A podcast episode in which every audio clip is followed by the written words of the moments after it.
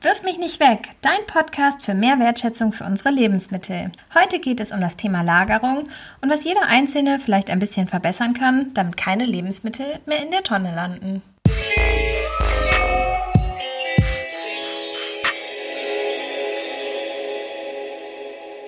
Hallo, wir begrüßen euch zu der sechsten Folge unseres Podcasts. Ich bin Claudia und bei mir hier im Umweltzentrum ist wieder die Caro. Hallo zusammen. Heute geht es um das Thema, wie lagere ich meine Lebensmittel eigentlich richtig? Habt ihr euch da schon mal Gedanken zugemacht? Ich vorwirf mich nicht weg, eigentlich nicht so richtig. Eigentlich ging es da eher nur darum, wo habe ich Platz für meine Einkäufe und klar, irgendwie die TK-Sachen kommen ins Gefrierfach. Aber mit der Zeit hat sich das ein bisschen verändert und darüber sprechen wir heute. Caro, wie ist es denn bei dir mit der Lagerung? War das schon ein Thema vor, wirf mich nicht weg oder wann hast du angefangen, dir da Gedanken zuzumachen? Mm, ja, bei mir war es eigentlich genauso, dass ich mir erst mit Wirf mir nicht weg Gedanken darüber gemacht habe und vorher gar nicht so wirklich. Ähm, besonders beim Kühlschrank war es so. Seitdem ich zu Hause ausgezogen bin, habe ich nämlich eigentlich immer in der WG gewohnt. Und da hat man ja oft ein Fach im Kühlschrank zugeteilt und da kann man gar nicht anders, als das in dem Fach dazu lagern. Ja, ich glaube, da haben sich auch wenige bisher Gedanken ja. drüber gemacht, wieso das denn eigentlich ein Problem ist, wenn man nur dieses zugeteilte Fach in einer WG hat. Ja, auf jeden Fall, glaube ich auch. Im Kühlschrank ist es aber ja so, dass es unterschiedliche Temperaturzonen gibt und oben ist es wärmer und unten kälter, weil warme Luft steigt nach oben und kalte Luft sinkt nach unten. Wenn man, weiß in Physik, ja jeder, auf, genau, ne? wenn man in Physik aufgepasst hat, weiß man das. Und dementsprechend sollte man dann halt auch die Lebensmittel im Kühlschrank einräumen. Also wenn man das erstmal weiß, ist es total logisch. Und unser Tipp an alle WGs dann, weil man halt das Fach ja eigentlich so zugeteilt hat, ist, dass man die Lebensmittel trotzdem entsprechend der Temperaturzonen einfach mal einräumt und dann kann man die Lebensmittel, die einem selber gehören, einfach beschriften oder halt, man merkt sich das, aber wenn man sich das nicht unbedingt merken kann und man da irgendwie schnell durcheinander kommt, was auch wirklich schnell passiert, kann man es halt einfach beschriften. Ja, oder vielleicht macht man es sonst auch so, dass man nicht das untere, mittlere oder obere Fach verteilt, sondern dass man einfach sagt, meine Sachen stehen ganz links, deine oder in der Mitte ja, und genau, irgendwie ganz ja. rechts. Also auf alle Fälle, ja, der, der das oberste Fach hat, quasi das wärmste Fach, der hat dann nachher gelitten, weil ja. Da werden die Sachen dann schneller schlecht. Genau, ja. Genau. Wenn man sich nicht sowieso die Lebensmittel teilt. Also manche WGs machen das ja sowieso auch. Genau, ja. Ich glaube, da müssen wir jetzt mal genauer erklären, was denn eigentlich wohin gehört. Ja. Ich konnte mir das auch immer nicht so ganz vorstellen, dass es da so einen Unterschied gibt, aber ich habe tatsächlich mal ein Thermometer in die Fächer gelegt und habe mal geschaut, wo denn jetzt wie viel Grad ist. Und da sind tatsächlich so drei, vier Grad Unterschied vom obersten bis zum untersten Fach. Ja, genau. Das ist besonders halt in den älteren Modellen. Also in den ganz neuen Modellen, das sind dann ja wirklich auch welche mit so 0 Grad Zonen oder Klimafrisch ähm, oder irgendwie genau, so heißen ja. die dann, ne? Aber das sind wirklich so die ganz neuen. Also eigentlich so in der Regel die älteren Modelle oder die. Die ganz normalen, genau. einfachen Kühlschränke mit den Fächern halt. und dem Gemüsefach, die ja. haben es halt nicht, genau. Und dann legen wir jetzt mal los. Am besten kommt in die Schublade unten im Kühlschrank, diese Plastikschublade, äh, das Obst und das Gemüse. Da ist es halt einfach besser vom Austrocknen geschützt, weil es ja eigentlich dann hier eingepackt ist. Vieles an Obst und Gemüse behält auch einfach mehr Vitamine, wenn es im Kühlschrank liegt. Ja, und dann direkt darüber auf der untersten Glasplatte da, da sollten dann schnell verderbliche Lebensmittel ähm, gelagert werden. Und das ist dann ja natürlich irgendwie so klassischerweise Fleisch, Fisch und Wurst. Bei uns beiden zwar nicht, ja. kaufen wir nicht, aber wir haben dann vielleicht ein bisschen mehr Platz für die Milchprodukte oder vegetarischen Ausstriche, genau. die eigentlich in die Mitte gehören. Ja. Ne? Genau, und da kommen wir auch dann schon zur Mitte. Die ist halt dann optimal eigentlich für Milch und Milchprodukte wie Joghurt, Quark, Frischkäse. Sahne. Genau. Und das kann man sich auch sehr gut merken. Das sagen wir immer in Grundschulen, wenn wir da sind. Milch, Milchprodukte und Mitte fängt alles mit M und I an. Unsere Mi-Regel. Genau, die Mi-Regel. und dann das Fach da drüber, da kommen dann Marmeladen, Soßen, Butter, irgendwie alles sowas, was nicht so schnell schlecht wird und nicht so ganz kühl gelagert werden muss. Caro, jetzt können aber unsere aufmerksamen Zuhörerinnen und Zuhörer aufhorchen. Und zwar ähm, hast du jetzt gesagt, Butter gehört noch ganz oben. Das ist aber doch auch ein Milchprodukt, was in die Mitte gehören sollte. ja, da ist es aber ja so, dass man die Butter aufs Brot streichen will und streichzart quasi haben will. Und wenn die weiter unten ist, ist sie halt härter und ist halt nicht streichzart. Ja, also eine kleine Ausnahme von unserer Mie-Regel. Genau, die Butter soll ja eigentlich ganz oben in die Kühlschranktür Und wenn sie da dann gerade so streichfähig ist, dann ist der Kühlschrank optimal eingestellt von der Temperatur, habe ich gelesen. Also so ungefähr 7 Grad oder so sollte es Ja, dort sein. Genau. Eine weitere Ausnahme von unserer Mie-Regel sind noch die angebrochenen Milchpackungen, weil die stellt man dann ja in die Tür. Sonst ist die Gefahr einfach zu groß, wenn die dann auch in der Mitte liegen, wie die anderen Milchprodukte, dass sie dann auslaufen durch den ganzen Kühlschrank, wenn der Deckel nicht so richtig schließt. Und ähm, das ist dann ja auch nicht so witzig. die geschlossenen aber halt wirklich in die Mitte und sonst die geöffneten dann halt in die Kühlschranktür und da dann einfach schnell austrinken. Weil in der Kühlschranktür ist ja auch ein wärmerer Bereich, weil die macht man ja immer auf Ja. und zu und dann kommen die Lebensmittel, die da drinnen stehen, ja auch direkt mit der warmen Küchenluft in Berührung. Ja, genau. Innen drinne ist das alles ja noch so ein bisschen mehr geschützt. Ja. Dann kommen wir jetzt doch mal direkt zur Tür. Was steht denn da? Eier, Senf und Saft, na klar. Das ist auch unser Merkspruch für die Grundschule, wo wir ja bald hoffentlich auch wieder hingehen. Also hier auch so angebrochene Säfte und ja, alles so Tuben, ne? So Senf, Ketchup, was so auch länger haltbar ist. Genau, was auch ja oft oben auch einfach, also ne, Tür und ähm, das ganz oberste Fach ist ja häufig so. Ist ja, ähnlich, von der Temperatur, genau. Genau. Ja. Über die Eier, die oben in der Tür stehen, müssen wir auch noch mal ganz kurz sprechen. Da haben wir ja auch so Profi-Tipps. Genau. Also da gibt's mehrere Tipps und zwar zum einen ist es erstmal so, dass man die Eier auf jeden Fall aus den Verpackungen herausnehmen sollte und dann, ich meine, es gibt ja schon diese Vorrichtung, so ist es ja klar eigentlich, dass man Eier die dann die Eiablage. Genau. Ja. Und dann sollten sie nämlich auch in den Kühlschrank, weil da sind sie einfach am besten aufgehoben, weil sie ab einer gewissen Zeit auf jeden Fall in den Kühlschrank sollten und deswegen kann man sich eigentlich als Regel nehmen, dass man sie einfach in dem Kühlschrank lagert. Da ist es dann am sichersten. Genau, eigentlich haben ja die Eier so eine Schutzschicht Genau. zu, ne? Und die wird halt, nach ein paar Tagen wird die halt dünner. Und manchmal steht auf den Eipackungen dann ja auch einfach schon drauf zu kühlen ab Ja. dem und dem Datum. Und das soll man dann auch am besten beachten. Ja, Ne? auf jeden Fall. Und nicht so stark riechende Sachen neben die Eier legen, so eine angeschnittene Zwiebel oder so, die dann wirklich gut einpacken und nicht neben die Eier legen, weil sonst nehmen die Eier auch den Geschmack dann auf. Ja. Und dann ist noch ein weiterer Tipp, dass man die Eier mit der Spitze nach unten in die Eiablage legt, weil die Eier ja eine Luft, ja, so eine So eine Luftblase, Luftblase. Ähm, drin haben und die ist ja an dieser runden Seite eher und wenn man sie halt mit der runden Seite nach unten in den Kühlschrank stellt, dann wandert die Luftblase dann nämlich so langsam mit der Zeit nach oben und kann dann halt so die kleinen Schutzhüllen in dem Ei Ja, sind diese kleinen Häute, die da so drin sind, ne? Die Ja. kann es dann einfach zerstören. Genau, Und und dann wird's auch schneller schlecht. Also, wenn man sie mit der Spitze nach unten lagert, ist es einfach so, dass sie auch noch ein paar Tage länger haltbar sind, die Eier.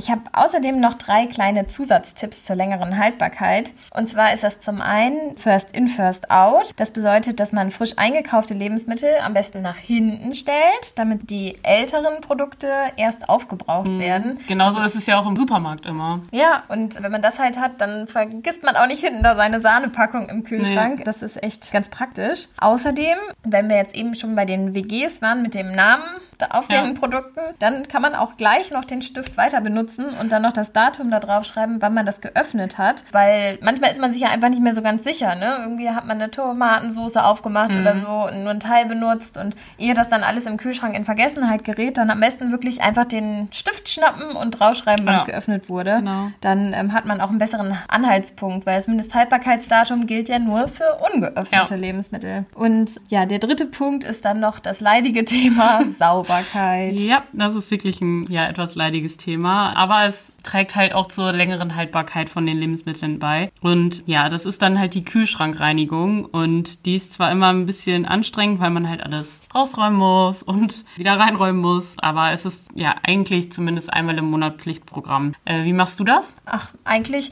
räume ich den ganzen Kühlschrank halt ganz leer. Die Lebensmittel halt währenddessen kommen in eine Kühltasche oder in so eine Kühlbox und dann alles rausnehmen mit Essigwasser oder auch einfach Spüli und sauberen Schwämmen. ähm, richtig schön sauber machen. Die Eiablage auch auf jeden Fall. Manches passt bei mir auch Gott sei Dank in die Spülmaschine. Ähm, und dann ähm, nachher halt wirklich alles wieder gut abreiben, trocken wischen und dann nach unseren Kühlschrankregeln wieder einsortieren. Ja.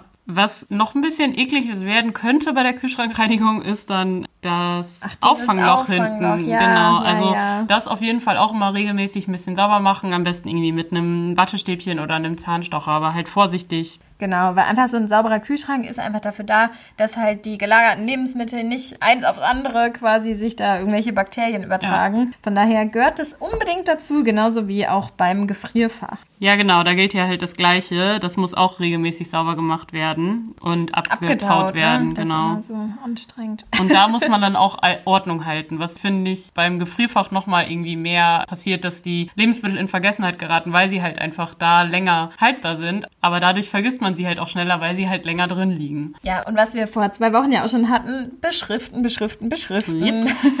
Also es gehört halt bei eigentlich allen Dingen, die man so in der Küche hat, dazu. Ne? Wenn man dann vielleicht Sachen auch umfüllt, wenn man sie in schönere Glasbehälter oder Dosen oder sowas tun will, dann am besten einfach eben dieses Schildchen mit dem Mindesthaltbarkeitsdatum oder mit der Gebrauchsanweisung dann einfach abschneiden und mit in die Dose stecken. Dann hat man da immer einen Anhaltspunkt, ja. ehe man dann nachher sagt, ach nee, das habe ich jetzt schon so lange und das schmeiße ich jetzt weg. Ne? Sondern dann eher das so machen und dann sein Lager und Vorratshaltung in Ordnung bringen. Dann gibt es aber noch andere Lagerorte in der Küche. Dann äh, schauen wir uns die doch mal an. Und wenn ich an meine Küche denke, dann habe ich halt sowas wie Kartoffeln zum Beispiel auch im Küchenschrank. Küchenschrank. Genau, im Küchen, nee, im Küchenschrank, nicht okay. im Kühlschrank. Die Kartoffeln nicht im Kühlschrank.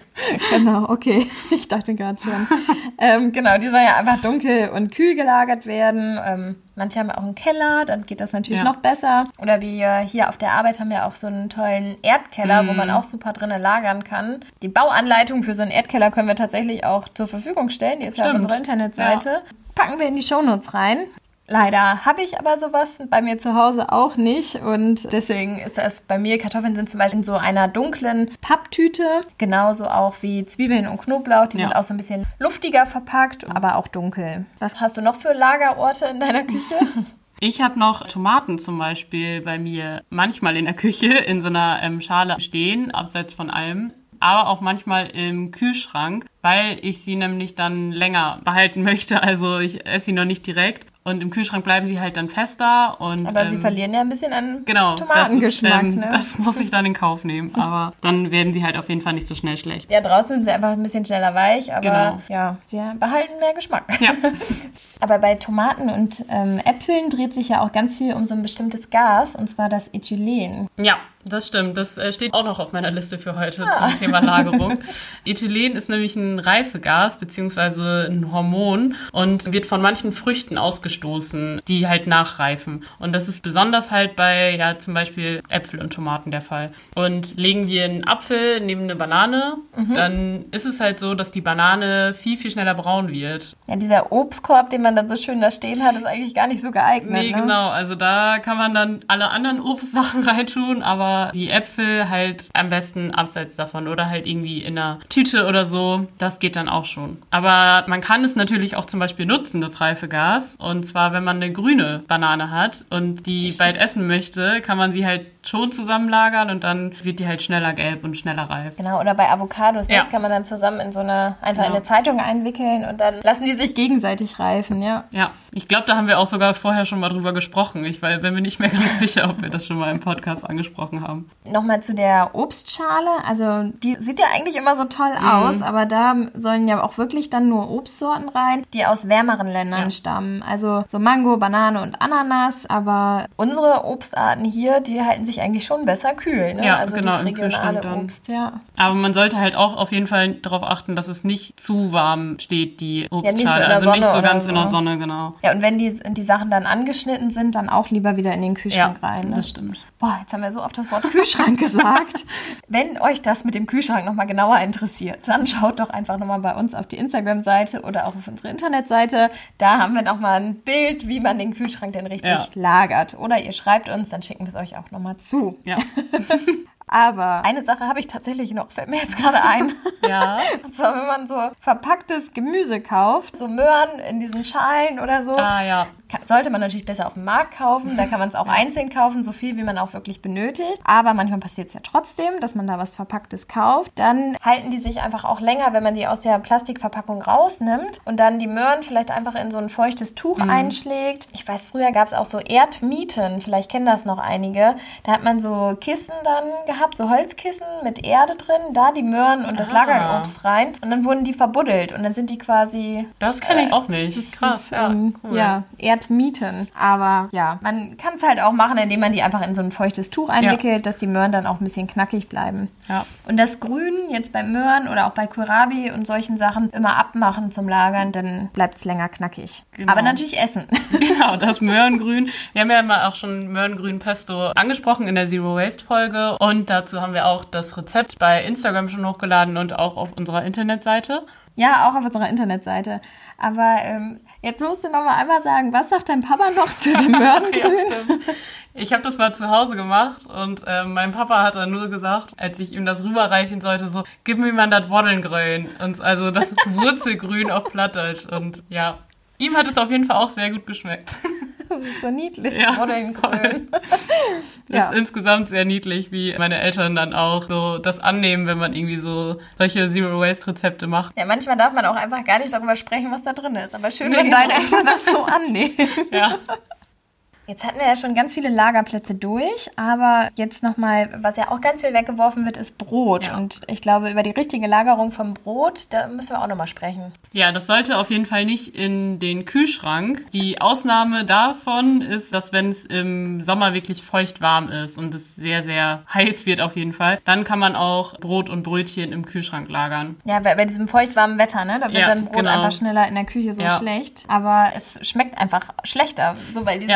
Das wird dann so ein bisschen so pappig. Ja. Mhm, genau. Am besten kann man es wirklich im Brotkasten lagern, so wie man das eigentlich irgendwie sogar von, von früher kennt. Also ich kenne das von zu Hause von früher, dass wir das immer im Brotkasten haben. Dann habe ich das irgendwie nicht übernommen, aber jetzt durch das Projekt denke ich so, ah, war voll logisch, dass man das einfach im Brotkasten lagert. Oder einfach in so einem Stoffbeutel. Ja, das Besondere bei so einem Brotkasten ist ja, dass die Luft da trotzdem zirkulieren kann. Ne? Dass Ja. da, also auch ein Brotkasten nicht einfach so in so eine Plastikdose oder sowas stecken. Nee, oder auch, genau. wenn man das Brot in einer Plastiktüte kauft, wird es halt auch schneller schlecht. Das darf nicht luftdicht verschlossen sein. Nee.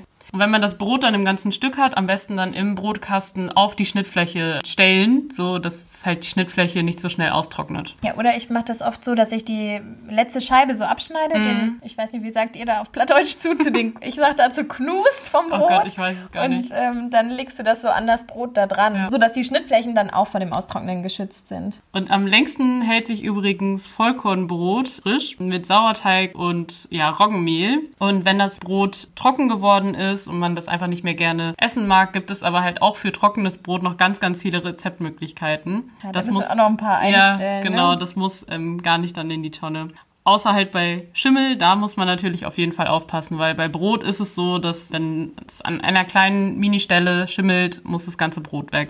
Ja, es ist immer super schade, aber ist einfach so. Und wenn man sowas dann in seinem Brotkasten hat, dann muss man auch auf alle Fälle den Brotkasten richtig, richtig gut sauber machen, dass da nicht noch ein Krümel übrig bleibt, weil Ja. die Sporen einfach dann sich weiter verbreiten. Ne? Genau. Also Da dann den auch mit wirklich Essig. regelmäßig sauber machen, sind wir wieder beim Punkt Sauberkeit. Zum Thema Brot haben wir auch unser Rezept der Woche. Ja, stimmt. Das Rezept der Woche ist nämlich in dieser Woche ein Zucchini-Brot. Und zwar, weil wir im Bauerngarten bei uns, äh, bei der Arbeit, im Moment sehr, sehr viele Zucchinis haben. Unendlich viele. Und wir haben uns dann gedacht, so, es ist auf jeden Fall auch irgendwie ein, ähm, eine Art, was gegen Lebensmittelverschwendung zu tun, so viel wie möglich dazu verwerten, weil Zucchini sich ja wirklich auch nicht so lange hält und nicht so gut lange gelagert werden kann. Und für das Rezept, da haben wir 350 Gramm Zucchini genommen und haben die dann fein gerieben mit so einer Reibe. Und dann haben wir einen Teil Vollkornmehl, einen Teil Weißmehl und zwar 300 Gramm Vollkornmehl und 200 Gramm Weißmehl genommen, beides Weizen. Und dann haben Geht wir noch, aber auch Dinkel, ne? Genau, geht auch Dinkel. Dann noch Salz dazu, anderthalb Teelöffel und noch Pfeffer und wir haben noch 50 Gramm Sonnenblumenkerne dazu gemacht. Und einen halben Würfel Hefe haben wir genommen. Das reicht dann eigentlich auch für den Teig. Muss man es halt ein bisschen länger gehen lassen. Und dann noch 200 Milliliter Wasser. Bei dem Wasser auf jeden Fall aufpassen, weil die geraspelte Zucchini nämlich ja auch sehr viel Wasser enthält. Dann wird der Teig ein bisschen klebrig. Dann kann man sonst aber auch noch ein bisschen Mehl dazu nehmen. Da muss man dann halt genau gucken. Das dann kneten. Wir haben es dann halt, wie gesagt, ein bisschen länger gehen lassen. Und dann nochmal wieder kneten und in eine Form und dann. Genau, backen. kann man einfach in einer Kastenform backen, ne? Genau. Das Rezept stellen wir aber auf jeden Fall auch nochmal auf der Internetseite hoch und bei Instagram machen wir dann natürlich wieder einen Post. Bei YouTube haben wir diesmal tatsächlich auch noch ein längeres Video gemacht. Stimmt. Ähm, weil wir haben da dort sowieso viele Videos auch für Kinder zum Nachkochen und so ein Zucchini-Brot können auch mal Kinder gut nachmachen. Ja. Genau, das ist dann einfach ein bisschen feuchter, wenn man es aus dem Backofen holt, aber echt mega lecker. Wir ja. haben auch einen ganz tollen Dip zu gehabt, den stellen wir euch später nochmal vor. Super, super gut und ja. solltet ihr auf alle Fälle jetzt im Sommer, falls ihr auch so viele Zucchini im Garten habt, unbedingt mal ausprobieren. Ja. Genau, aber ich glaube, zum Thema Lagerung sind wir dann erstmal soweit durch, ne? Ja, das waren aber jetzt ja auch schon ganz schön viele Tipps. Ja, ich glaube, was einfach im Kopf bleiben soll, ist, dass eine richtige Lagerung und auch eine ordentliche und saubere Lagerhaltung ja.